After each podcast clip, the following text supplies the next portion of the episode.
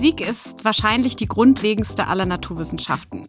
Sie ermöglicht uns, die Gesetzmäßigkeiten des Universums und dieser Welt zu verstehen. Wie haben sich die komplexen Strukturen der Materie unserer Welt aus einer diffusen Ursuppe nach dem Urknall eigentlich entwickelt? Woher wissen wir, dass das Universum expandiert und offenbar sogar beschleunigt? Woher stammen die Elemente, die Leben erst ermöglichen? Die Physik erforscht und beschreibt unter anderem das Verhalten von Elementarteilchen, Kernen, Atomen, von Festkörpermaterialien zu Gasen, Flüssigkeiten und Plasmen, um hier nur einiges zu nennen. Lassen wir uns doch mal tiefer reinholen in dieses faszinierende Gebiet und zwar von Physikstudent Oskar. Ich bin Franziska und in diesem Podcast geht es um alles, was mit eurer Studienwahl zu tun hat. Und Annabelle ist natürlich auch dabei. Hi Annabelle. Hi. Annabelle und ich sind Studienberaterinnen an der Uni Mainz und wollen euch mit diesem Podcast bei eurer Studienwahl unterstützen. Und wir freuen uns natürlich sehr, dass Oskar da ist. Ich habe es schon gesagt. Schön, dass du dabei bist und herzlich willkommen. Hi, danke, dass ich hier sein darf. Oskar, ich starte mal direkt mit etwas, was ich gestern gemacht habe und ich habe es dir gerade im Vorgespräch schon erzählt. Ich war ein bisschen frustriert. Ich habe nämlich rumgegoogelt, um mich ein bisschen auf diese Folge vorzubereiten und habe überlegt, was weiß ich über Physik und ich weiß sehr wenig über Physik, aber ich weiß ein bisschen was, nämlich weil mein Schwager Physikprofessor ist und ich weiß ungefähr, zu was er zum Beispiel promoviert hat, was war so das Thema. Und ich kann mich noch an diesen Begriff erinnern, das ist nämlich das Bose-Einstein-Kondensat. Ich erkläre euch jetzt nicht, was das ist, kann ich nämlich nicht, aber ich habe dann angefangen zu googeln und Wikipedia-Artikel dazu versucht zu lesen und habe schon in den ersten Sätzen, also wo der Wikipedia-Artikel eigentlich zusammengefasst wird, das ist ja immer das, wo man denkt, das werde ich ja wohl verstehen, habe ich versucht, diese Zusammenfassung zu lesen und ich habe nichts verstanden. Überhaupt nichts. Dann habe ich ihn gestern angerufen und habe ihm gesagt, kannst du mir mal erklären, was das Bose-Einstein-Kondensat ist? Und er hat es sehr gut erklärt. Er hat aber auch den Hamburger Lehrpreis ein paar Mal gewonnen. Also der kann ganz gut offenbar runterbrechen und ja, physikalische Sachen erklären für Laien, aber er kann es eben auch für PhysikstudentInnen.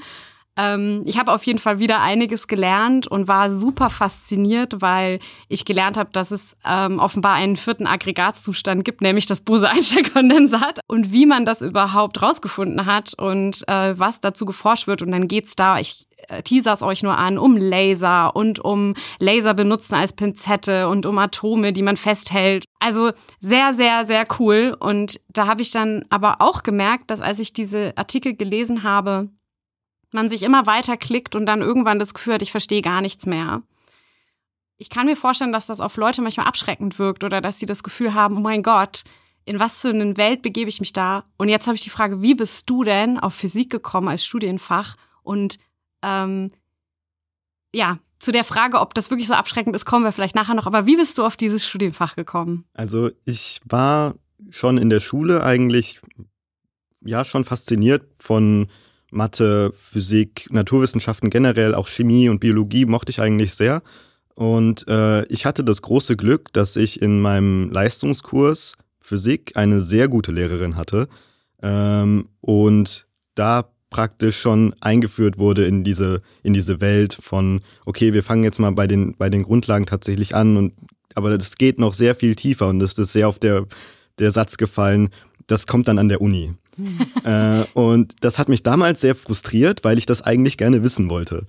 Und dann habe ich solche Sachen gemacht wie, ich habe eine Facharbeit geschrieben in mhm. Physik hier an der Uni Mainz mhm. zu Kernreaktoren und solchen Aufbauten praktisch. Und ich war einfach fasziniert davon. Ich wollte das, ich wollte das verstehen und habe mir dann gesagt, okay, wenn mich das jetzt so fasziniert, dann, dann muss ich das einfach machen. Und dann habe ich mich entschieden, wirklich nicht so viel informiert, was genau das jetzt beinhaltet, aber wenn ich das tatsächlich so gut verstehen will, dann muss man das ja eigentlich studieren, oder? Also mhm. habe ich mhm. mich entschieden, ich fange das jetzt an und schaue, wie sich das entwickelt. Und das war dann äh, im Sommer 2020. Das war ein bisschen ungünstig, dass mich da Corona dann direkt erwischt hat und das sehr viel online war. Mhm. Aber das war auch da schon in den Corona-Semestern war das dann, okay, wir machen das jetzt wirklich von Grund auf. Hier ist die Welt der Physik einfach mh, hm, von von Anfang an von Sachen, die ihr versteht und das wird immer komplexer und immer komplexer und immer komplexer. Mhm. Und man geht immer, immer tiefer rein in dieses Rabbit Hole mhm. von Alice im Wunderland, weil man praktisch einfach nur da reingeht und schaut, was ist da drin jetzt eigentlich und es geht immer weiter und das ist total faszinierend. Das ist ja echt ein super Vergleich mit dem Rabbit Hole von Alice im Wunderland. ähm, ja, wahrscheinlich lernt man dann irgendwann auch diese Sprache zu verstehen. Und ähm, aber da können wir gleich noch ein bisschen drüber sprechen. Was ist das überhaupt für eine Sprache? Habe ich das gerade richtig verstanden, dass du irgendwie während der Schulzeit schon an der Uni warst? Ja, das war in äh, den Osterferien, glaube ich. Mhm. War ich zwei Wochen hier am Forschungsreaktor und wurde da ein bisschen an die Hand genommen von tatsächlich Researchern hier, was im Nachhinein bin ich sehr dankbar dafür, dass sie sich so viel Zeit genommen haben für, für mich als Schüler damals noch, mir einfach gezeigt haben, was sie gemacht haben, wie das funktioniert. Wir haben einen Forschungsreaktor, wie funktioniert der, welche Stäbe hat man da, das war teilweise ingenieursmäßig mit, okay, wir haben irgendwelche Motoren, die da hoch und runter fahren und irgendwelche Kontrollstäbe, ähm, aber auch physikalisch mit, wie können wir eigentlich einen Forschungsreaktor an der Uni Mainz haben, was ist, wenn da irgendwas schief geht? Also das wäre ja katastrophal, wenn da jetzt irgendwas, irgendwas kaputt gehen würde. Nicht unbedingt, weil der halt integrierte Sicherheitsmechanismen hat, sodass mhm. es physikalisch einfach nicht möglich ist, dass irgendwas schief geht. Okay. Und wie das funktioniert, wurde mir dann halt auch erklärt. Und das war, wow. Also mhm. die haben sich so viele Gedanken dazu gemacht und da ist so viel Verständnis drin, dass das will ich auch haben. Und deswegen war ich davon dann fasziniert und habe mich entschieden, das dann auch zu machen. Sehr cool. Also an der Stelle Shoutout an unsere engagierten ja. Leute in der Physik. Das ist, kann ich nämlich absolut unterschreiben, dass äh, da ein hohes Engagement ist, sowohl für die Studierenden als auch für interessierte ähm, Schülerinnen und Schüler. Also ähm, schön, dass du diese Erfahrung gemacht hast, weil das ist auch nicht selbstverständlich, glaube ich, dass man da so ähm, unterstützt wird. Ähm, jetzt äh, kommt quasi eine totale Basic-Frage. Was interessiert dich so sehr an Physik? Also du hast ja gesagt, dass es schon ähm, mit der Schule angefangen hat und dass sich das einfach fasziniert hat. Kannst du das ein bisschen runterbrechen? Was ist das, was du so spannend dran findest? Also sehr spannend finde ich, dass man immer diese Momente hat, wo man zumindest denkt, irgendwas verstanden zu haben. Also, dass man jetzt weiß, okay, wenn ich einen, wenn ich einen Ball werfe, wie weit fliegt dieser Ball? Das kann ich, das kann ich ausrechnen. Und dass das funktioniert und dass das tatsächlich halt auch einfach dann eine Formel da ist für die Reichweite von irgendeinem Wurf unter beliebigen Abwurfswinkel. Das ist schon, das reicht mir noch nicht, aber das ist schon, ja, da habe ich irgendwas wenigstens verstanden. Und dann hat man halt immer diese, diese Ausblicke auf, okay, aber was ist, wenn wir jetzt in die Quantenwelt gehen? Wie funktioniert ein Wurf in der Quantenwelt? Okay, funktioniert gar nicht mehr so gut, weil unsere Gesetze da halt anders sind. Aber dann halt zu verstehen, wenn man ganz viele Effekte noch mit reinrechnet, wie ändert sich jetzt die Sachen, die ich am Anfang dachte, verstanden zu haben. Also man mhm. hat immer wieder dieses Gefühl, okay, das kann ich jetzt. Das jetzt weiß ich, wie das funktioniert. Und dann kommt der nächste Effekt, den man noch nicht betrachtet hat, mit rein und ändert das wieder ab. Mhm. Und wenn man das wieder verstanden hat, dann kommt wieder das nächste. Und das kann man halt so tief machen wie möglich und wirklich so tief wie ins Universum wie möglich zu schauen, so Elementarteilchen und solche Sachen. Das hat mich wirklich fasziniert und das, das fasziniert mich immer noch. Also dieses immer wieder ein neues Level erreichen ja, von Verständnis. Immer, immer tiefer gehen in, in, und immer tiefer schauen ins Universum. Kannst du das noch weiter ausführen? Also mit was beschäftigt man, du hast ja gerade schon so ein paar Buzzwords genannt, mit was beschäftigt man sich dann eigentlich in Physik? Was, was lernt man so, was schaut man sich an? Also man fängt meistens an mit ähm, normalen Bewegungen von Massen, also Würfe und ähnliche Sachen. Mhm. Da fallen dann solche Begriffe wie Impulserhaltung und Energieerhaltung und Stöße. Und aber das ist natürlich nicht alles, was man in der Physik macht, sondern dann fängt man an, sich anzuschauen, okay, was ist mit Elektronen, was ist, wenn die sich bewegen, elektrische Felder und solche Sachen. Mhm. Und dann irgendwann kommt man halt zu Wellen und sobald man zu Wellen geht, kommt man eigentlich sehr schnell in die Welt der Quantenphysik und sagt, okay, das ist jetzt nochmal alles anders, als ihr es eigentlich gelernt habt. Und wenn man das dann wieder einigermaßen mathematisch formuliert hat, dann kann man halt neue Effekte sich anschauen und sagen, okay, aber was passiert jetzt, wenn wir zu so hohen Energien gehen, dass die Quantenphysik nicht mehr funktioniert? Mhm. Und dann hat man wieder eine neue Theorie, die das dann wieder erklärt. Und dann hat man immer, arbeitet man sich immer weiter zu einer Theorie, die alles erklärt. Mhm. Also diese hoch angeworbene Universal Theory of Everything, äh, die wirklich die ganze Welt erklärt. Da sind wir noch nicht, mhm. aber wir arbeiten uns ja immer näher daran. Und das halt mathematisch zu verstehen, ähm, wie ist das aufgebaut, das ist praktisch das, was man in Physik macht. Und was man sehr viel macht, ist Rechnen. Mhm. Also man kriegt dann eine Theorie vorgesetzt. hier ist, so funktioniert das ungefähr auf mathematischem, also nicht ungefähr, sondern genau auf mathematischem Niveau. Mhm. Und dann fängt man an, damit zu rechnen, um das zu verstehen. Und ähm, dann mhm. bekommt man halt letztendlich so eine, eine Theorie als auch ein Experiment, einen Einblick in, was hat man jetzt eigentlich gemacht in den letzten 200 Jahren in der Physik. Und irgendwann ist man dann halt bei der Gegenwart angekommen und kann dann in Arbeitsgruppen äh, mitforschen. Mhm. Du hast jetzt schon ein paar Mal Mathe erwähnt. Mhm. Viele beschreiben das als die Sprache der Physik, also dass man mit Mathematik versucht, diese Dinge, die ihr da herausfindet, zu beschreiben, eigentlich genau genommen. Wie hast du dir das angeeignet oder würdest du auch sagen, ist es sehr schwer? Wie viel Mathe braucht man? Ähm, ist es was, was äh, so ein bisschen Learning by Doing ist? Oder wie, ja, wie würdest du das beschreiben? Also ich würde grundsätzlich auch unterscheiden zwischen Mathe und Rechnen, mhm. was vielleicht erstmal unintuitiv ist, aber ich, ich vergleiche das immer mit Informatik und Programmieren. Mhm. Also mhm. natürlich ist Programmieren Teil von der Informatik, aber die Informatik ist ja noch viel mehr als nur Programmieren. Mhm. Und genauso ist Rechnen Teil von Mathe. Aber Mathe geht halt deutlich über das Rechnen hinaus. Mhm. Und wir machen schon sehr viele Rechnungen natürlich. Wir arbeiten sehr viel mit Gleichungen, Gleichungen umstellen und solche Sachen. Ähm, und das ist sehr viel Learning by Doing. Mhm. Einfach, äh, man hat dann Übungsaufgaben und die rechnet man. Und wenn man irgendwo feststeckt, dann fragt man andere Leute, mhm. wie habt ihr das jetzt eigentlich gelöst? Und dann sagen die, ja, da gibt es einen Trick für, da musst du das und das machen. Ähm, und dann hat man über das, über das Studium, kriegt man, sammelt man sich halt immer mehr von diesen Tricks und hat immer mehr praktisch schon irgendwas im Hinterkopf, sagt einem, oh, das sieht wieder so aus, da muss ich wieder irgendwie da eine, eine schlaue Eins reinbringen und dann mhm. kann ich das hier auflösen. Mhm. Und das ist halt sehr viel einfach nur Arbeit da reinstecken. Mhm. Also es ist nicht, man muss das nicht mitbringen, mhm. man muss aber ähm, gewillt sein, sehr viel Zeit da rein zu investieren, sowas zu lernen. Okay. Also man muss es noch nicht können, man muss noch nicht wirklich super mit Gleichungen umgehen können und jetzt genau wissen, was man in der Schulmathematik jetzt überall gemacht hat in allen Jahren, ja. sondern halt einfach nur eine Faszination dafür haben und gewillt sein, Zeit da rein zu mhm. investieren. Und das zu üben tatsächlich ja. und diese Rätsel so ein bisschen zu lösen, sag ja, ich mal. Also man ja. hat praktisch dann so einen Riesensatz von Rätseln, den man mhm. lösen muss. Ja. Und ähm, wenn man daran Spaß hat, dann ist, geht das auf jeden Fall. Okay. Ähm, also es gibt ja die theoretische Physik und die Experimentalphysik und ihr werdet im Bachelorstudium ja auch, lernt ihr auch beides kennen. Ne? Ja. Also das heißt, ihr fangt ähm, so ein bisschen mit den Basics wirklich an. Du hast ja auch gesagt, es ist so ein totales, man fängt ganz von vorne an und geht immer langsam, immer tiefer, immer tiefer. Und das heißt, es startet mit Mathe, ne?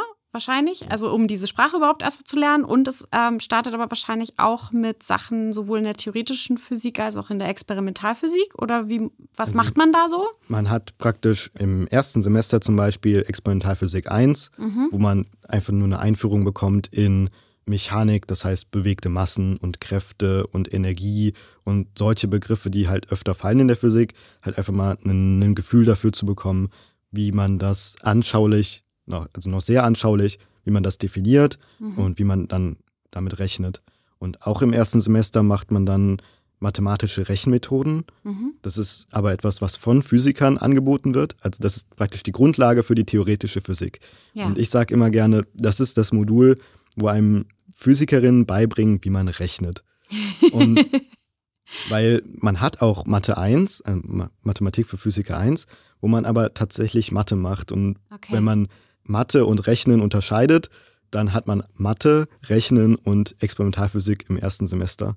Okay. Und dann ist das mit der Theorie und der Experimentalphysik eigentlich immer themenweise um ein Semester versetzt. Also man macht im ersten Semester Mechanik in Experimentalphysik und im zweiten Semester Mechanik in der theoretischen Physik, mhm. sodass das, was man im vorherigen Semester schon, schon rangeführt wurde mit, okay, wir schauen uns jetzt die und die Experimente an, wie können wir das vielleicht erklären, was wir da sehen, mhm. nochmal vertieft wird mit, ja, das stimmt schon, was ihr da gesehen habt, aber das kann man noch viel tiefer machen und tatsächlich mathematisch rigoroser aufbauen und dann sehen wir noch andere Effekte da mhm. drin und das ist dann die theoretische Physik, mhm. sodass man immer praktisch versetzt beigebracht bekommt, okay, wir haben irgendeine Observation, das mhm. erklären wir so und so und dann ein Semester drauf, die, das, was ihr im Semester vorher gelernt habt, ist tatsächlich sowas mhm. und wenn wir das noch weiterführen, dann kriegen wir eine allgemeine Formel für irgendwas. Mhm. Also man hat das parallel, beides, mhm. auch als Pflichtfächer, dass man sowohl Experimentalphysik als auch theoretische Physik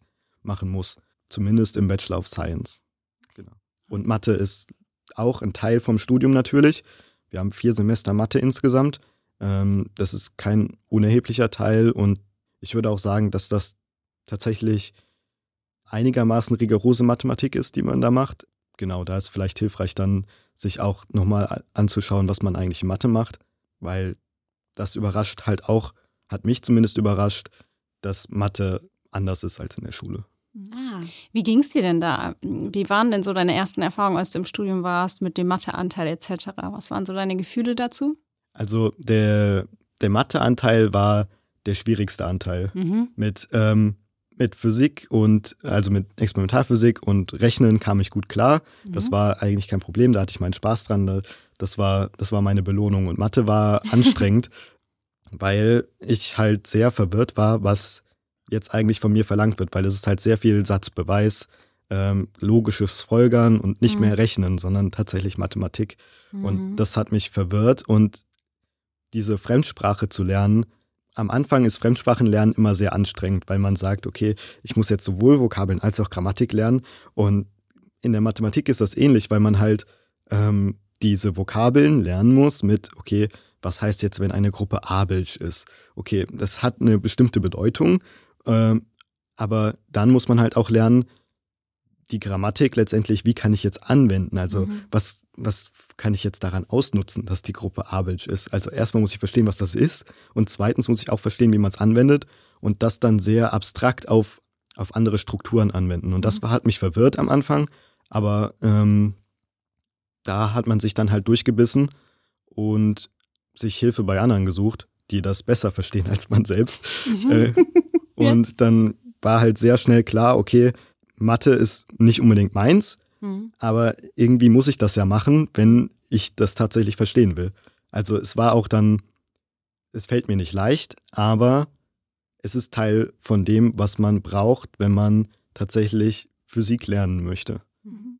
Und wie ist es dann, wenn man es kann? Also würdest du jetzt sagen, jetzt fällt es dir leicht? Also Mathe fällt mir immer noch nicht leicht, aber das, was wir in Mathe gemacht haben, kann ich inzwischen sehen, hat tatsächlich Anwendung in der Physik. Mhm. Und es ist praktisch zu wissen, dass da sehr viel Mathe hinter existiert. Mhm. Aber ich lasse davon jetzt die Finger und lasse die Mathematiker da machen. Und wenn die Mathematiker mir sagen, mhm. wir haben da irgendwas Cooles entdeckt, wenn du, wenn du die und die Eigenschaften hast, dann kannst du daraus das folgen. Dann sage ich, oh, das ist ja toll.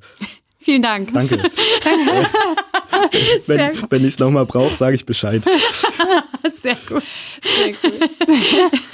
Das heißt also, ich höre so ein bisschen raus, Physik ist irgendwie auch ein bisschen Teamwork. Ja, auf jeden okay. Fall. Es gibt das Vorurteil, das hören wir leider bei vielen dieser ähm, Naturwissenschaften, dass es so Nerdfächer sind. Ähm, vielleicht ist es auch ein bisschen durch Big Bang Theory gefestigt worden, dieses Vorurteil. Aber was ich finde, ähm, man selbst bei dieser Serie sieht, ist, dass es äh, krasses Teamwork ist. Also der eine weiß dies, die andere weiß das und dann sitzt man zusammen und, und schmeißt das alles in den Topf und kommt dadurch weiter. Kann ich mir das so vorstellen? Ja, also es ist sehr viel, sehr viel Teamarbeit. Es ist nerdy in dem Sinne, dass wir schon halt diese Faszination haben für die klischeemäßig nerdigen Sachen äh, mit, äh, okay, zum Beispiel spielen wir sehr viel Schach oder wir können programmieren, hm. solche Sachen, wir mögen Computer, wir mögen Physik. Das ist, es ist stereotypisch nerdig, aber in dem Sinne ist es ein, ein Gruppenstudiengang, ja. dass man sich, dass man endlich Leute um sich rum hat, die die gleichen Faszinationen haben und dass man sich darüber dann austauschen kann. Mhm. Also wenn wir zusammensitzen, reden wir sehr viel auch einfach über Physik oder das, was wir jetzt gerade gemacht haben in der letzten Vorlesung. Und wir sind, tauschen uns dann schon sehr viel darüber aus. Mhm. Und es, man hat diese, ähm, man hat mit den Kommilitoninnen hat man Leute um sich rum, die genau das Gleiche machen, was man selbst auch macht. Mhm. Und das heißt, darüber kann man sich dann die ganze Zeit super unterhalten. Und Mhm. es ist ein Gemeinschaftsstudiengang in dem Sinne schon, aber halt auch mit dem stereotypisch, man ist schon Mhm. ein bisschen nerdy. Also Was ja nichts Schlechtes sein muss. natürlich nicht, das, Ne? ist, Genau, das ja. ist sehr positiv gemeint Ja. mit, äh, okay, man hat halt diese, diese, Besonderen Interessen. man hat diese Oder? Interessen, genau, also Ja. man hat diese Interessen, die einen praktisch zu gewissen Richtungen treiben. Ja. Das heißt, man hat schon überdurchschnittlich nerdy Personen im Physikstudiengang, äh, aber halt auch nicht nur. Man Hm. haben auch sehr viele Leute, die dann halt auch so Sachen machen wie ganz normale Leute. Man geht zusammen bouldern oder sowas. Ja. Ne? Und das gibt's auch. Ach, dieser Teamaspekt, der ist echt cool. Ich fand es auch gerade voll schön, dir zuzuhören, weil du ganz viel wir verwendet hast in deiner Sprache. Und äh, da ist mir so beim Zuhören klar geworden, ja, dass da halt so ein wirklich so ein Teamgeist dahinter steckt, weil du ganz automatisch die ganze Zeit von wir sprichst. Ja, es ist, das es- ist so cool. es ist auch, wenn praktisch irgendwelche neuen Ergebnisse von Experimenten halt präsentiert werden, das sind meistens ja große Kollaborationen von Mhm. größeren Experimenten, also mehrere Institute, sehr viele Leute arbeiten da dran und das ist dann halt auch, wir haben entdeckt. Mhm. Ne? Also es ist praktisch tatsächlich so eine, so eine Community einfach und die teilt halt gerne Informationen mit sich selbst aus, Mhm. aber niemand macht das praktisch alleine, sondern wenn man das alleine machen würde, da wird man verrückt werden, weil man gar nicht so viele Informationen im Kopf behalten kann die ganze Zeit. Mhm. Das heißt, jeder hat seine Spezialität natürlich und in der Zusammenarbeit kommt dann ein, eine Gemeinschaft auf, die viel mehr erreichen kann, als man alleine irgendwie schaffen würde. Das heißt, Ja. das ist dann immer, immer dieses Wir, als wir haben entdeckt oder wir haben jetzt gelernt, wir wissen jetzt, das ist Ja. dann praktisch mehr oder weniger halt auf die Community bezogen mit tatsächlich wir Physikerinnen äh, gemeint. Richtig Schön. nice. Das ist wirklich schön. Du hast jetzt ein paar Mal von Experimenten ja gesprochen ne? und auch so angedeutet, dass man auch mal selber welche macht äh, oder das nachvollzieht. Wie, wie kann ich mir das vorstellen im, im Studium? Also im Studium hat man äh, Praktikumskurse, also Laborpraktikumskurse. Das ist dann halt nicht, man macht ein Praktikum in äh, irgendeinem Unternehmen, sondern man ist dann halt im Labor Mhm. und man bekommt grundlegende ähm, Versuche, äh, grundlegend in dem Sinne, dass die Physik dahinter eigentlich recht simpel ist.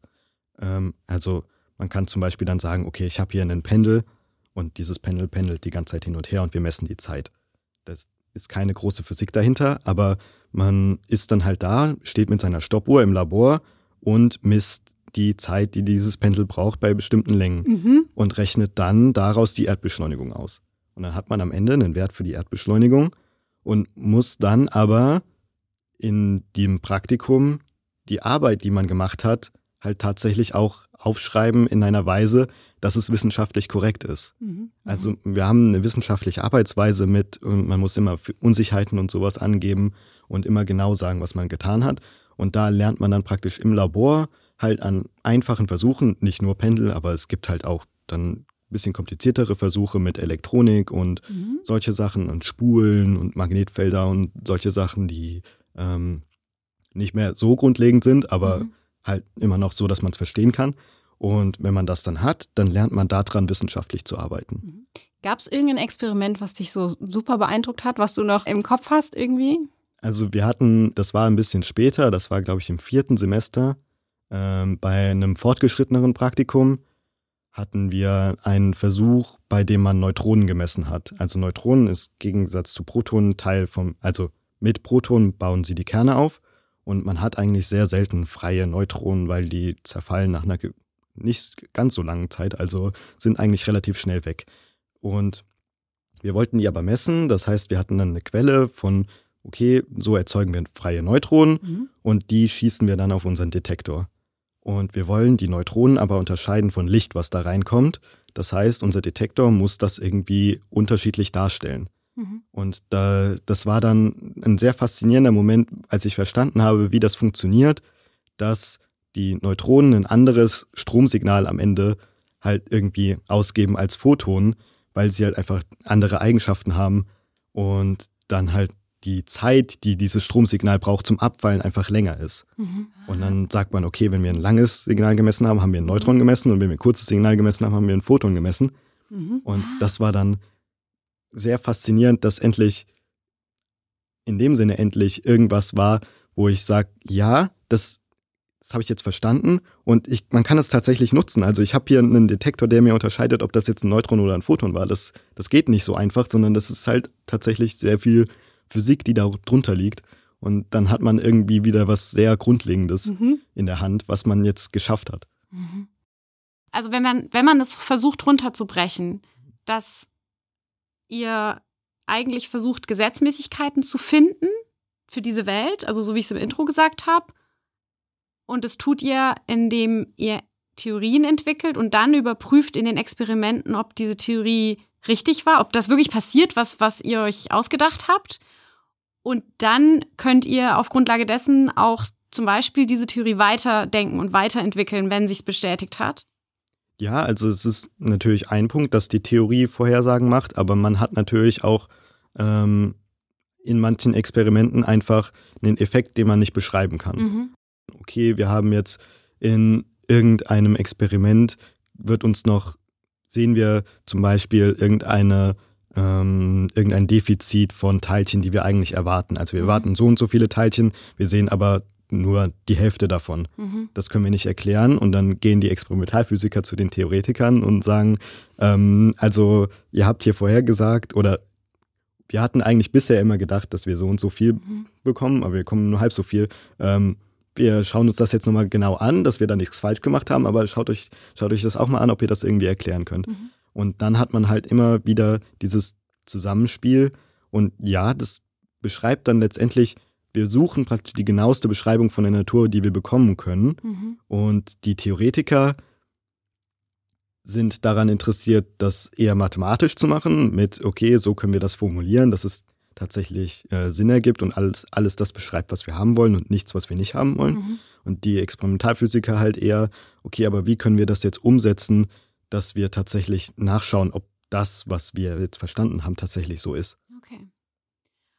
Hast du denn ähm, schon Forschung, also du hast ja schon selbst geforscht, hast du ja schon gesagt, klar, das macht man wahrscheinlich auch die ganze Zeit ein bisschen, aber gibt es was, wo du sagst, ähm, oder wo du mal beschreiben kannst, ähm, etwas, woran du geforscht hast. Du hast ja auch deine Bachelor, deinen Bachelorabschluss schon gemacht. Also vielleicht willst du es daran festmachen, vielleicht gibt es auch was anderes, was du gerne erzählen möchtest, was dich besonders fasziniert hat. Also im, im Studium letztendlich, ähm, zum Beispiel in den Laborpraktika, macht man in dem Sinne wenig Cutting-Edge-Forschung, äh, weil man bei den meisten Versuchen halt schon weiß, was rauskommt. Mhm. Also das sind dann halt ähm, schon ausprobierte Versuche, wo man sehr genau weiß, was der Ablauf ist. Und dann hat man ein Skript mit den Schritt und den Schritt und den Schritt. Mhm. Und man weiß bei jedem Schritt, wie das Zwischenergebnis aussehen soll.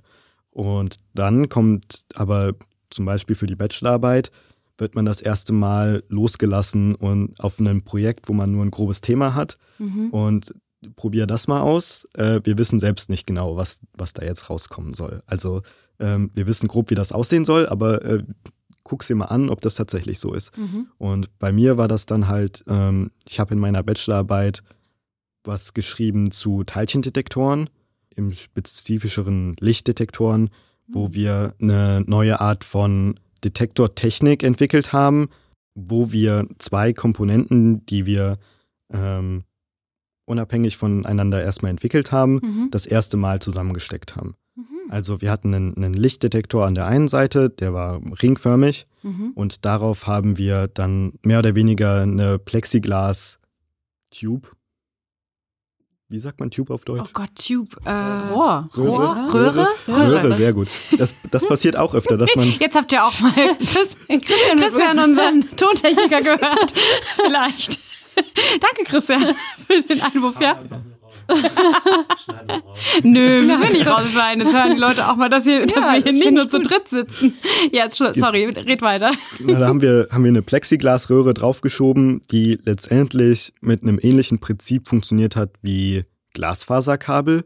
Mhm. Also wenn man, wenn man Glasfaserkabel hat, hat man da praktisch einen Lichtstrahl drin und der Lichtstrahl ist in diesem Glas gefangen. Der kann einfach nicht raus, weil wenn der an die Oberfläche trifft, hat er genau den richtigen Winkel, um komplett reflektiert zu werden. Mhm. Das heißt, da kommt kein Licht raus mhm. und dann wandert das Licht in dem Glasfaserkabel praktisch ans Ende. Mhm. Und wir hatten jetzt unseren Lichtdetektor, an der einen Seite als Ring und haben da diese Röhre draufgeschoben.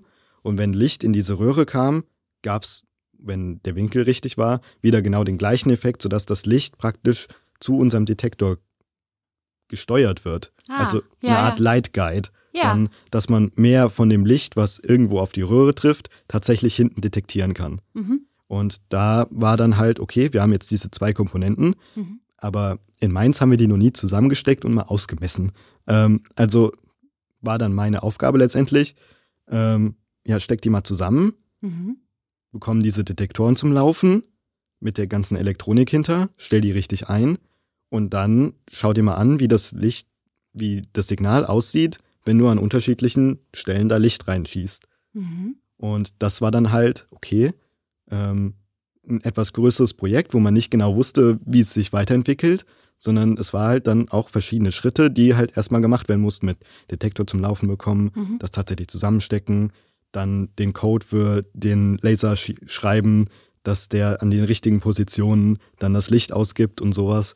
Und das war- Krass. also auch, halt oh krass, Entschuldigung, ich, ich will dich nicht unterbrechen, aber auch den Code schreiben für den Laser. Also der Laser hat schon funktioniert. Ja, klar. Äh, da gab es auch ein Framework, aber man musste halt dann sagen, okay, bleib so und so lang bei der und der Position und fahr dann weiter. Ja. Und dann musste man halt hinten in den Daten, weil der Detektor nicht mit dem Laser verbunden war, Mhm. musste man irgendwie es schaffen, die Daten, die man hinten genommen hat, zu der Laserposition wieder zurück zu korrelieren. Mhm. Sodass man genau wusste, zu welcher Zeit war der Laser wo Mhm. und welche Zeitdaten gehören jetzt zu welcher Laserposition.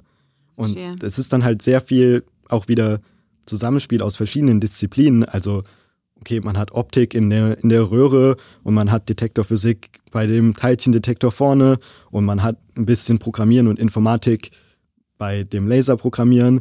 Und dann muss man das dann natürlich auch noch einigermaßen gut präsentieren. Das heißt, man muss auch noch irgendwelche Plots machen, also irgendwelche Graphen. Mhm. Und das ist dann halt auch wieder Teil von, okay, ich muss wieder programmieren, weil Mhm. ich muss meine Daten irgendwie noch analysieren.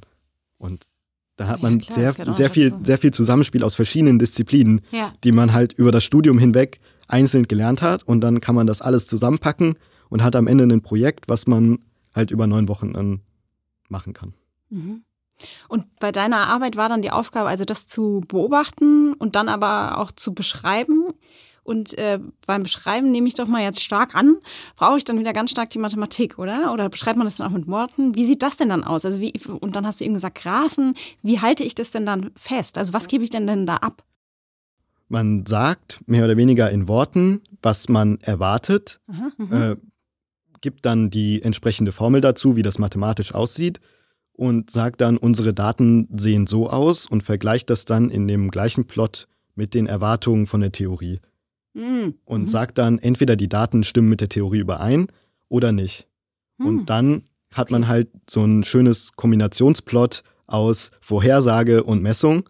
Und wenn das halt übereinstimmt, super. Und wenn nicht, dann muss man sagen, was man falsch gemacht hat. Weil Mhm. meistens ist eher dann irgendwas am Experiment falsch an der, als an der Theorie. Und dann muss man sagen, okay, ja, da ist noch irgendein, irgendein Term, ist uns da noch reinge, reingeflogen, den wir noch nicht betrachtet haben in der Theorie. Oder halt, äh, wir haben irgendwelche Hintergrundquellen noch in unserem, in unserem Aufbau, die wir noch nicht rausgerechnet haben. Ah, das heißt, es gibt auch noch so eine Art Fehlerkultur. Also, dass Ja. man sagt, das ist auch nicht so schlimm, wenn was, wenn, wenn Das was ist- nicht funktioniert. Das ist das Faszinierende daran. Äh, auch in den früheren Laborkursen ist ein großer Teil einfach nur die Fehler, die man gemacht hat, richtig beschreiben und erkennen. Also man, man sagt praktisch, okay, was habe ich jetzt eigentlich falsch gemacht? Weil wenn das Ergebnis von der Theorie abweicht, dann ist der wahrscheinlichste Fehler erstmal, dass man irgendwas beim Experiment falsch gemacht hat. Mhm. Und dann schaut man sich die ganzen möglichen Fehlerquellen an und sagt, okay, wenn ich jetzt bei meinem Pendel wieder irgendwelche Zeiten gemessen habe, da habe ich ja Unsicherheiten auf die Zeiten mit, wann habe ich eigentlich gestoppt? Ich habe ja nicht die ganze Zeit zum perfekten Zeitpunkt gestoppt, sondern wie ich mit diesen Fehlern dann auch umgehe, Mhm. das ist auch etwas, was man dann im Studium lernt mit Unsicherheiten angeben von Messwerten. Mhm. Also wenn ich sage, okay, die Periodendauer von diesem Pendel war 10 Sekunden plus minus wie viel? 0,3, ist das gut, ist das nicht gut? Das dann abschätzen und sagen, ja, okay, also das ist schon ein signifikanter Fehler, aber das erklärt immer noch nicht unsere Abweichung zum Beispiel. Und das ist auch Teil von, von der Physik dann halt, nicht nur Sachen zu messen, sondern auch sagen zu können, wie sicher bin ich mir, dass dieses Ergebnis stimmt. Ah. Also mhm. nicht nur, ich habe hier einen Messwert, sondern wie sicher bin ich, dass dieser Messwert tatsächlich der richtige ist. Mhm. Das ist auch Teil dann von, von dem Studium auch, ja. Okay. Um nochmal eine konkrete Frage zu Veranstaltungen zu stellen, gab es irgendeine Lieblingsveranstaltung von dir, die dir so ganz positiv im Kopf noch rumschwirrt? Also wir hatten im vierten Semester Experimentalphysik 4. Die Veranstaltung heißt Physik der Skalen und man fängt bei den niedrigsten Skalen an, also Elementarteilchen, arbeitet sich dann hoch zu Festkörperphysik und mhm. endet bei Kosmologie, frühes Universum, riesige, riesige Skalen. Und das war wirklich, man hat in den ersten drei Semestern die Grundlagen dafür gelegt, dass man das tatsächlich versteht, was in der Vorlesung tatsächlich passiert. Und dann hat man da das erste Mal praktisch die, die Früchte, die diese, die diese Samen da getragen haben, das erste Mal geerntet, indem man gesagt hat, ja, okay, jetzt kann ich das schon beschreiben und jetzt kann ich einfach nur mich auf die Elementarteilchen konzentrieren und muss nicht noch mir überlegen, wie jetzt die Elektrodynamik da funktioniert. Der Elektrodynamik habe ich schon gemacht. Ah, mhm. und das war dann so eine Veranstaltung, wo ich gesagt habe, ja, da, da sehe ich praktisch, was ich die ersten drei Semester gemacht habe, weil das alles wiederkommt und dann mir hilft, praktisch noch tiefer in das Verständnis einzudringen. Ah, cool.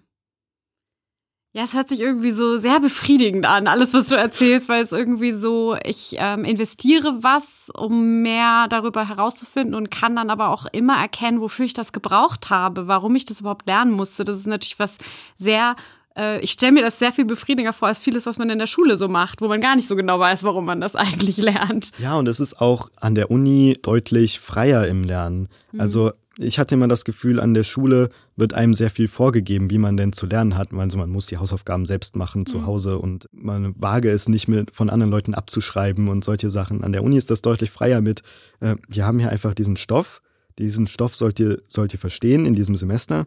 Wie ihr das macht, ist euch überlassen. Ihr könnt in die Vorlesung gehen, ihr könnt nicht in die Vorlesung gehen. Wenn ihr lieber nur ein Buch lesen wollt, lest nur das Buch. Mhm. Aber es bringt halt dann tatsächlich mehr in die Vorlesung zu gehen, als das Buch zu lesen, weil die Vorlesung halt darauf abgestimmt ist. Mhm. Aber das ist dann halt auch mit anderen Leuten zusammenzuarbeiten, ist tatsächlich die Erwartung. Mhm. Und man hat dann immer das Gefühl, wie ich das mache, ist mir überlassen und ich kann so arbeiten, wie es mir am besten gefällt. Mhm. Und dann hat man am meisten Spaß daran eigentlich. Mhm. Ja. Schön. Das ist ja auch eine gute Beschreibung von Studium allgemein. Ähm, ich habe eine Frage, die geht so ein bisschen nochmal auf die Basics runter. Also viele unserer HörerInnen haben vielleicht, also haben wahrscheinlich Physik in der Schule gehabt, aber du, du hast ja schon mehrfach gesagt, das, was man an der Uni macht, ist einfach was komplett anderes. Mm, es gibt ja unterschiedliche Felder in der Physik, ähm, mit denen man sich beschäftigen kann. Kannst du mal so grob sagen, was es eigentlich für Felder gibt und vielleicht auch mit was Mainz sich so beschäftigt? Mainz macht vor allem ähm, Felder wie Teilchenphysik, mhm. Atomphysik und mhm. Festkörperphysik mhm. und ähm, Quantenoptik, äh, Quanteninformationen, solche Sachen. Mhm. Teilchenphysik ist halt tatsächlich die Physik der Elementarteilchen, also Quarks, Elektronen, wirklich das, das Niedrigste, was wir haben. Dann kann man dann halt immer größere Skalen sich anschauen. Zum Beispiel dann Kernphysik ist, wenn wir Protonen und Neutronen haben, mhm. Atomphysik, wenn wir noch Elektronen außenrum haben. Mhm. Und das wird alles von der Skala her immer größer. Mhm. Und dann Molekülphysik, wenn wir mehrere Atome in einem Molekül zusammenfassen und mehrere Moleküle uns anschauen.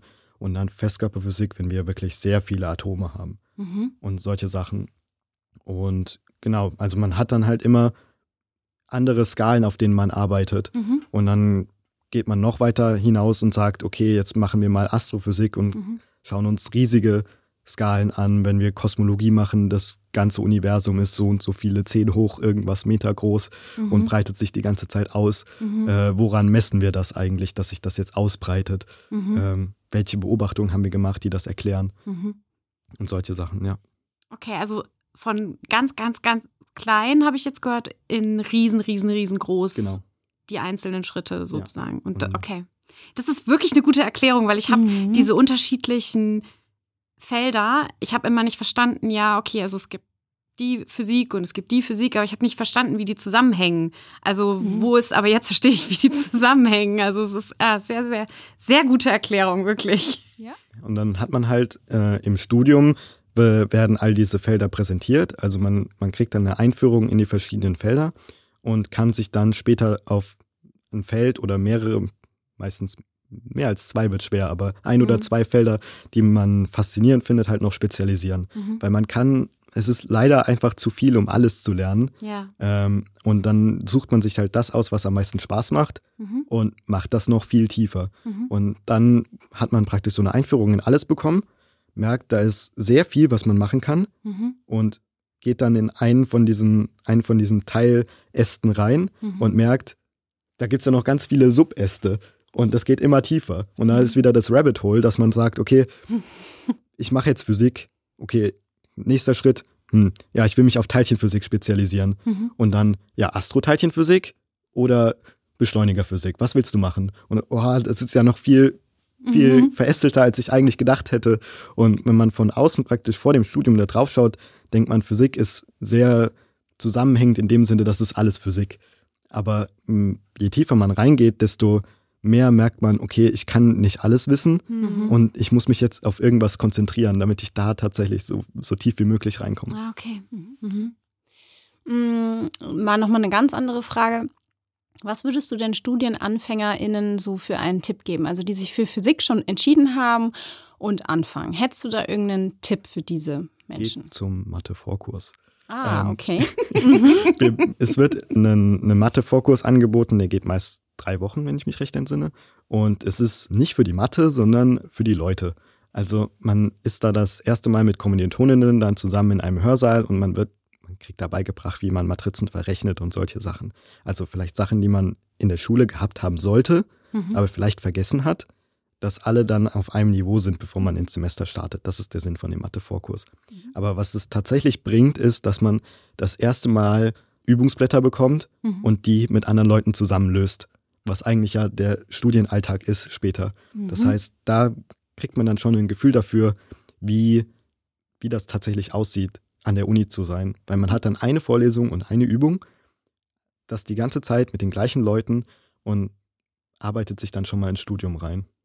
Ja, und ich glaube, durch diesen Brückenkurs, glaube ich, heißt es Brückenkurs Mathematik, fühlt man sich dann vielleicht auch nicht ganz so hm, lost oder so äh, ja. im Studium mit Mathe, ne? weil man vorher sich eben auf diesen gleichen Stand gekommen ist. Genau, also wenn man dann in der, in der ersten Woche Übungsblätter vorgesetzt bekommt, wo man sehr viele Gleichungen umstellen muss, dann hat man sich da schon ein bisschen reingefunden. Mhm. Ansonsten kann das, kann das auch sehr erschlagend sein, wenn man plötzlich jetzt wieder Sachen aus der 11. Klasse oder sowas rauskramen muss, mhm. die man vielleicht schon vergessen hat. Und dann, wir leiten jetzt diese Funktion ab, aber denkt daran, die Ketten- und die Produktregel zu benutzen. Oh, oh Gott, was war Ketten- und Produktregel? Ja. Das ist dann halt im ersten Semester immer so eine Sache mit, äh, okay, sehr viel noch zu beachten. Und, äh, mhm. ja. und da hilft der Mathe-Vorkurs. Da hilft der Mathe-Vorkurs und es hilft halt auch die Übung. Also ja nach drei Semestern sagt man, ja, ich rechne das jetzt einfach runter. Aber, da könnt ihr ähm, euch auch gerne mal die Mathe-Folge anhören, also die wir zur Mathematik gemacht haben, weil die auch so ein bisschen beschrieben hat, wie man ähm, am Anfang irgendwie gar nichts versteht und dann immer mehr. Und ich glaube, das ist auch, man darf sich da einfach nicht abschrecken lassen und muss einfach versuchen, das wirklich wie eine Fremdsprache zu sehen und äh, versuchen, diese Fremdsprache zu lernen.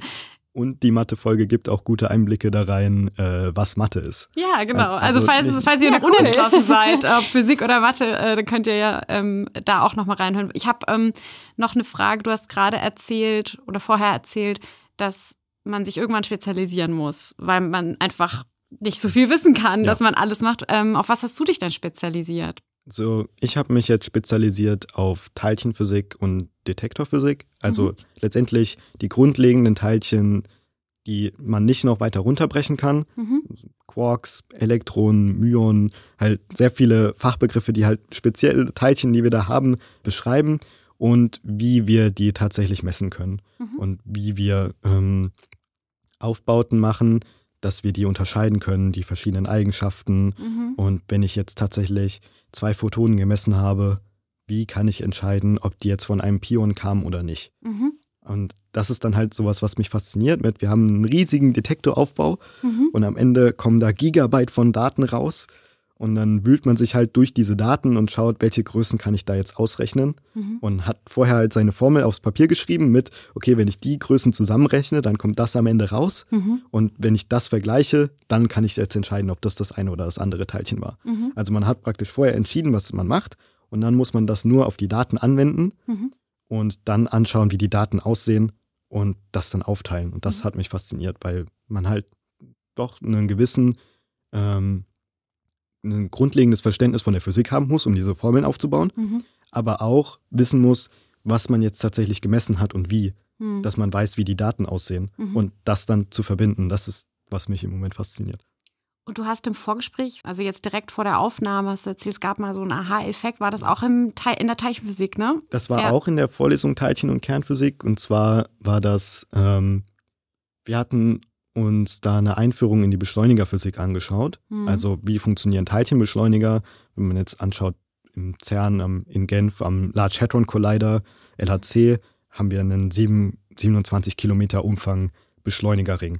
Mhm. Und dann, ich habe mich vorher immer gefragt, warum müssen die Beschleunigerringe eigentlich immer so riesig sein? Also äh, warum baut man nicht einfach einen kleinen Ring und macht da seine Experimente? Es muss doch total umständlich sein, da so riesen Tunnel zu graben.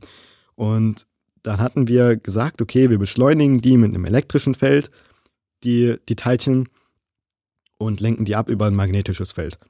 Und aus der Elektrodynamik kommt dann aber, wenn wir die ablenken mit einem magnetischen Feld, strahlen die Photonen ab und verlieren Energie. Mhm. Und dann hatten wir relativ äh, basic Gleichungen genommen und ineinander gesetzt und am Ende kam dann raus, okay, die Leistung, also die Energie pro Zeit, die diese Teilchen abstrahlen, wenn sie im Ring umhersausen, ist einfach invers proportional zum Radius. Sprich, wenn wir einen größeren Radius haben, verlieren wir weniger Energie pro Zeit. Hm. Und weniger Energie pro Zeit heißt, wir können mehr Energie reinpumpen. Mhm. Und dann hm. haben wir größere energetische Teilchen mhm. und damit können wir mehr Physik machen. Ah. Und das war so ein, oh, ja, natürlich. Jetzt ergibt Sinn, warum diese Ringe so einen riesen Radius haben, weil das einfach nur mehr Energie erlaubt. Warum sollten wir auch sonst größere Ringe bauen? Okay. Darf ich noch eine Nachfrage stellen? Das sind ja dann Teilchenbeschleuniger, ne? Ja. Was ist denn so geil an Teilchenbeschleunigen? Weil das ist ja irgendwie the thing irgendwie. ich habe so ein bisschen das Gefühl, ja. das, ist ein, das, also, ist ein, das ist ein Ding, weil also, Mainz ja. baut jetzt, glaube ich, gerade einen Teilchenbeschleuniger und das ist so überall. Mainz baut jetzt einen Teilchenbeschleuniger. Was ist das Ding so, mit einem? Und wir so, okay. ja, cool. Äh, mehr Energie, äh, die wir da reinpumpen in diese Mini-Teilchen. Nein, also Teilchenbeschleuniger sind cool in der Hinsicht, dass sie erlauben, die Teilchen auf sehr hohe Energien zu bringen. Ja. Und sehr hohe Energien erlauben einfach verschiedene Prozesse. Also mhm. zum Beispiel, wenn man sich jetzt anschaut, wir wollen ein neues Teilchen entdecken und dieses Teilchen hat eine relativ große Masse, brauchen wir mit ESMC Quadrat halt eine gewisse Energie, um diese Masse zu erreichen. Mhm. Das heißt, wir brauchen eine gewisse Mindestenergie, damit dieses Teilchen überhaupt erzeugt wird.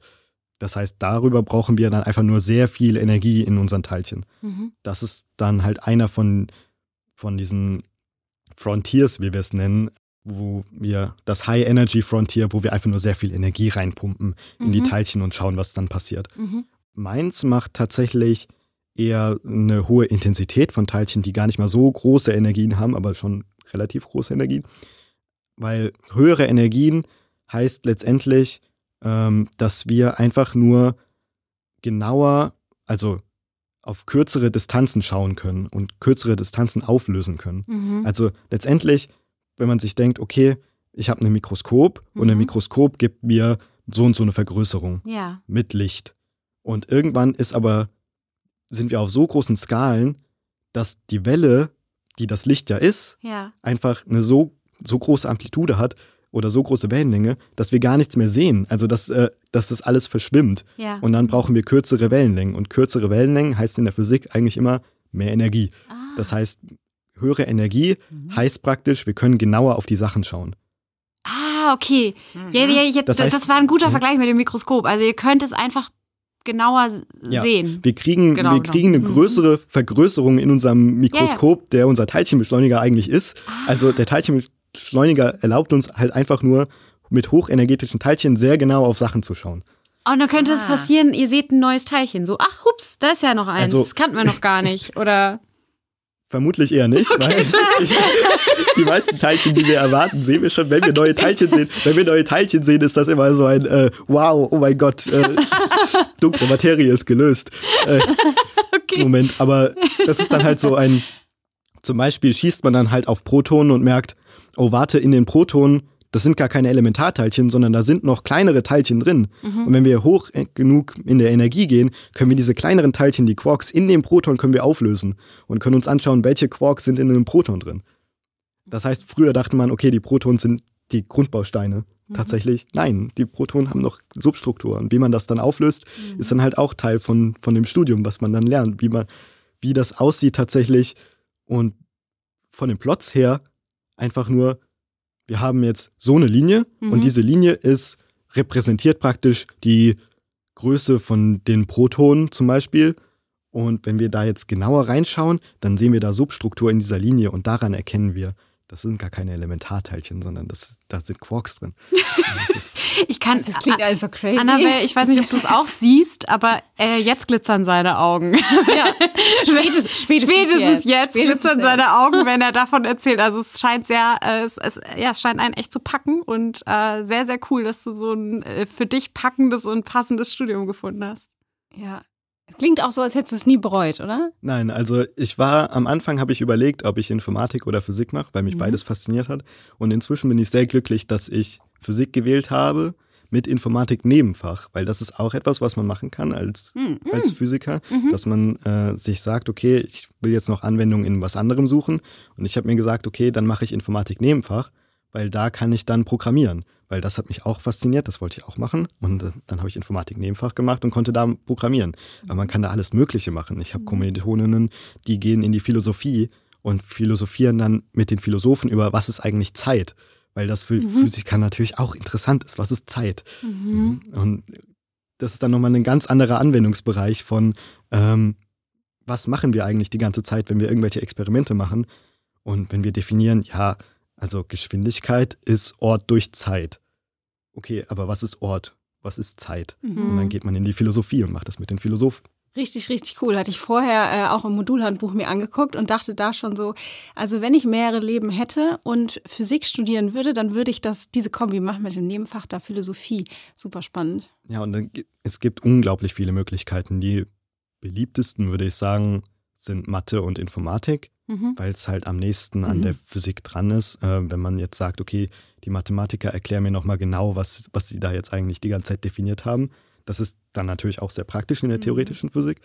Und die Informatik ist halt einfach mit Computern umgehen, ist halt ein essentieller Bestandteil der Experimentalphysik mhm. und auch der theoretischen Physik, weil am Ende hat man halt einfach Computer, die riesige Integrale ausrechnen. Und wie mhm. macht der Computer das? Das kann man dann auch lernen. Mhm. Aber es ist halt auch sehr, sehr Nischensachen wie äh, audiovisuelles Publizieren oder Philosophie, die man dann machen kann. Ja, richtig hm. cool. Wirklich sehr gut. Was würdest du denn sagen, für wen ist ein Physikstudium geeignet? Also wann sollte man sich für Physik entscheiden? Hm, wenn man fasziniert davon ist. Äh, also es ist ein bisschen, es ist ein bisschen, äh, wer sollte Physik machen? Ja, die Leute, die sich für Physik faszinieren können. Ähm, ich würde das nicht abhängig machen von irgendwelchen Talenten. Also man sieht mhm. irgendwie, man sieht sehr viele Leute, die unterschiedlich gut in unterschiedlichen Sachen sind. Mhm. Äh, also ich zum Beispiel bin nicht ein nicht so gut theoretischer Physiker, mhm. aber ich kann im Labor einiges machen. Und ähm, dann ist es halt nicht so, wie gut ist man jetzt in Mathe. Also muss ich in Mathe 15 Punkte haben, um jetzt Physik zu studieren? Nein. Also man, man kann einfach nur, wenn man gewillt ist, die Zeit da rein zu investieren, sich durch Sachen durchzubeißen, dann kann man Physik studieren. Mhm. Weil es ist zeitaufwendig, es ist frustrierend zu Zeiten, also man, man sitzt dann vor diesem Problem und denkt sich, oh, das geht überhaupt nicht, das hat gar keinen Sinn. Mhm. Und dann geht man zu anderen Leuten, die sagen auch, das macht gar keinen Sinn. Und dann sucht man sich die dritte Person und die sagt, ja, aber habt ihr schon mal probiert, das und das zu machen? Ah, natürlich. Ah, ja, ja, okay. Und dann geht man wieder zurück und rechnet weiter. Und dann ähm, und ja. halt dieses, dieses Durchhaltevermögen ist mhm. das, was ich habe auch rumgefragt in, in der Fachschaft mit, was glaubt ihr, was die Leute, die Physik tatsächlich mhm. studieren, verbindet? Und das war das Durchhaltevermögen. Also mhm. Also halt einfach gewillt sein, auch mal zu scheitern und halt einfach weiterzumachen. Mhm. Weil es funktioniert nicht alles auf dem ersten Versuch. Aber Mhm. halt dranbleiben. Ja, und dieses Interesse zu haben, dies, äh, diese ganzen Rätsel zu lösen, die es zu lösen gibt, wahrscheinlich auch. Also, also, ähm, Wenn man, wenn man dann das, das Übungsblatt sieht, ja. nicht denken, oh, das ist schon wieder so viel Arbeit, ja. sondern ja. zu denken, oh, die Aufgabe, die Aufgabe klingt eigentlich ganz lustig. Ja. Äh, mit der fange ich mal an. Und dann fängt man an und rechnet halt einfach. Wie wird es denn für dich jetzt weitergehen? Also du hast ähm, jetzt, bist jetzt im Master. Ja. Und ähm, hast ja jetzt auch schon so ein bisschen deinen Schwerpunkt gefunden. Hast du denn schon Ideen, wie es nach dem Studium weitergeht? Weil viele fragen sich, muss man in die Forschung gehen? Gibt es auch noch andere Felder? Vielleicht magst du auch erzählen, vielleicht gibt es auch Leute, die du kennst, die in andere Bereiche gegangen sind. Vielleicht äh, sagen wir einfach mal was zu diesem ganzen Thema. Was macht man eigentlich danach damit? Also weiß im Moment noch nicht, ob ich in der Forschung bleiben will oder nicht. Mhm. Ähm, ich mache das sehr abhängig davon, wie viel Spaß ich an der Masterarbeit habe, Mhm. ähm, weil das, glaube ich, doch ein größerer Einblick ist in, wie funktioniert Forschung eigentlich, weil man halt ein Jahr mehr oder weniger halt tatsächlich einfach forscht. Mhm. Und wenn mir das Spaß macht, dann kann ich auch sehen, dass ich weiterhin in der Forschung bleibe.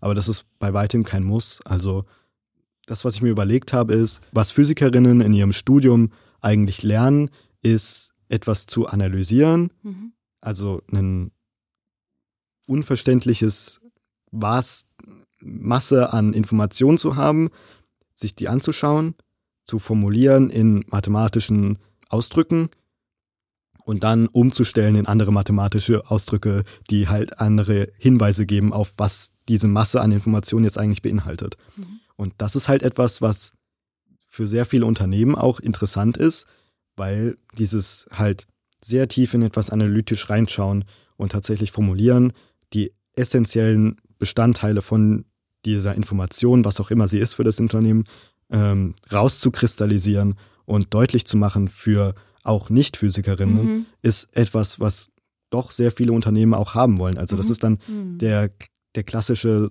Satz ist immer, ja, dann geht man halt in die Unternehmensberatung. Mhm. Weil in den Unternehmensberatungen hat man unterschiedlichste äh, Mhm. praktisch Aufgaben oder Problemstellungen und muss die dann halt auch wieder lösen und dann dem Klienten vermitteln mit, äh, ja, wenn du das und das machst, hat das den und den Effekt. Mhm. Ähm, aber es ist etwas, was mich nicht so fasziniert, deswegen werde ich nicht in die Unternehmensberatung gehen. Aber das ist der, der klassische Fall. Aber man Ja. muss bei weitem nicht in der Forschung bleiben. Ja. Weil man, man lernt natürlich auch so Sachen wie äh, Programmieren, Mhm. äh, ist dann halt auch, wenn man in die IT geht und Ja. programmieren kann.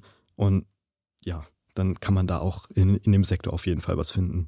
Oder halt in, in unabhängiger Forschung, Mhm. also außerhalb von Universitäten, bei eigenen, also auch bei Unternehmen, die dann an irgendwelchen Halbleitern forschen oder sowas. Mhm. Also das gibt es natürlich auch. Mhm. Absolut, genau. Also PhysikerInnen sind sehr gefragt. Äh, In allen Feldern wird uns auch immer wieder gesagt, also dass äh, im Endeffekt das das Beste ist, was man studieren kann, wenn man äh, auch noch nicht so gar nicht, so genau weiß, was man später machen möchte, aber dass es einfach sehr viele Möglichkeiten gibt. Also Forschungseinrichtungen, Forschungsabteilungen, aber auch in der freien Wirtschaft, was du schon gesagt hast, Unternehmensberatung, aber auch Versicherungen. Also diese ganze Frage Risikoberechnung, IT-Branche, alle Firmen, die irgendwie mit großen Datenmengen arbeiten oder die sich ums Thema Energie oder diese Fragen auseinandersetzen. Es gibt hier in Mainz ein großes, ich weiß gar nicht, wie man das bezeichnen würde, Glasbauunternehmen. Ich weiß nicht, ob man das so nennen würde. Ich weiß, dass die zum Beispiel PhysikerInnen einstellen. Und man kann auch Bundeskanzlerin werden. Also Angela Merkel ist Physikerin. Und was ich auch noch sehr interessant fand, während der Pandemie haben sich auch viele PhysikerInnen hervorgetan, was dieses ganze Thema Modellierung komplexer Systeme und Vorhersagen und wie wird sich die Pandemie weiterentwickeln angeht. Das fand ich auch sehr interessant. Mhm.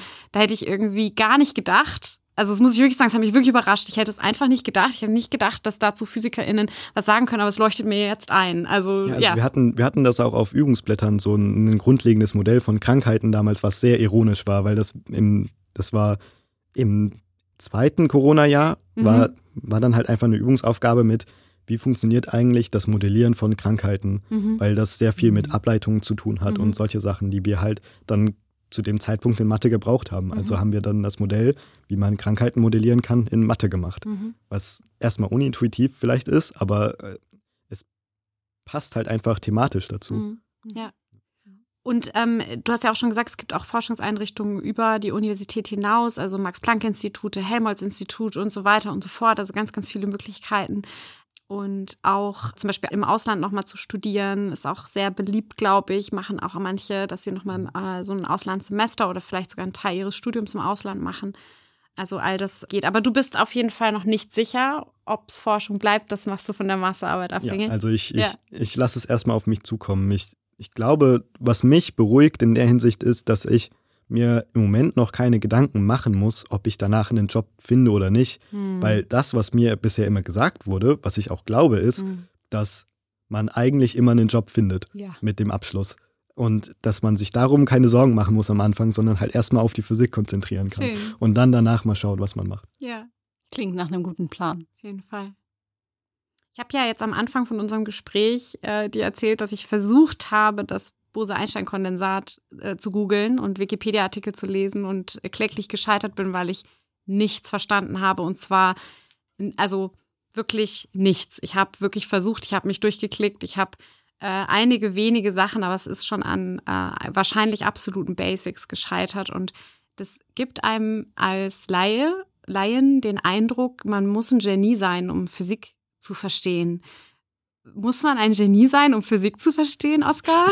Nein, also äh, es ist wieder dieser, diese Analogie mit Physik und Mathe als Fremdsprache. Ja. Und wenn man praktisch über Jahre diese Fremdsprache lernt und dann sich fließend mit anderen Leuten, die das auch gemacht haben, unterhält, kann das von außen halt aussehen wie die absoluten Cracks, die sich wirklich so, die alles verstehen, die mhm. so tief da drin sind, dass man dass man gar nicht mehr mitkommt. Ja. Aber tatsächlich ist es halt dann Leute, die sich über Jahre damit beschäftigt haben, äh, Grundlagen zu lernen und Physik zu betreiben mhm. und die sich dann halt einfach auf ihrem Niveau gerade über Physik unterhalten.